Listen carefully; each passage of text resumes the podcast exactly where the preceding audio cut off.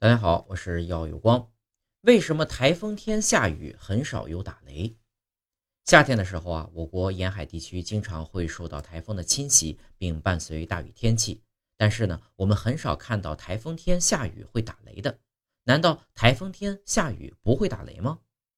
要正确解答这个问题呢，我们首先需要了解打雷的原理。一般认为。雷云是在有利的大气和地面条件下，由强大的潮湿热气流不断上升，进入稀薄的上层大气冷凝的结果。而打雷呢，就是大气中电荷分布不均匀导致的自然现象。在云层内部存在着许多小水滴和小冰晶，强烈的上升气流穿过云层，水滴摩擦碰撞产生静电，轻微的水沫带负电，被风吹得较高。形成大块的带负电的雷云，大滴水珠带正电凝聚成雨下降，或悬浮在云中，形成一些局部带正电的区域。实测表明，在五千米到十千米的高度，主要是正电荷的云层；在一千米至五千米的高度呢，主要是负电荷的云层。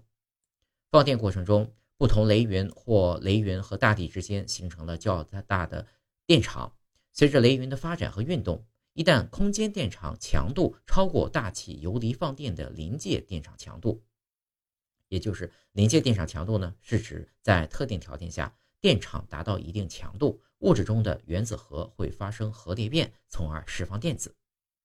大气中的电场强度约为每立方每皮每厘米三十千伏，有水滴存在时呢，约为十每厘米十十千伏。就会发生云间或对地的火花放电，放出几十乃至几百千安的电流，产生强烈的光和热，使周围的高温空气急剧膨胀震动，发生霹雳轰鸣。所以呢，雷暴天气产生的关键呢，在于积累电荷。而台风在形成移动的过程中呢，海面上的暖湿空气不断由高压区域向低压区域复合，高空中升起的空气受到地转偏向力的作用。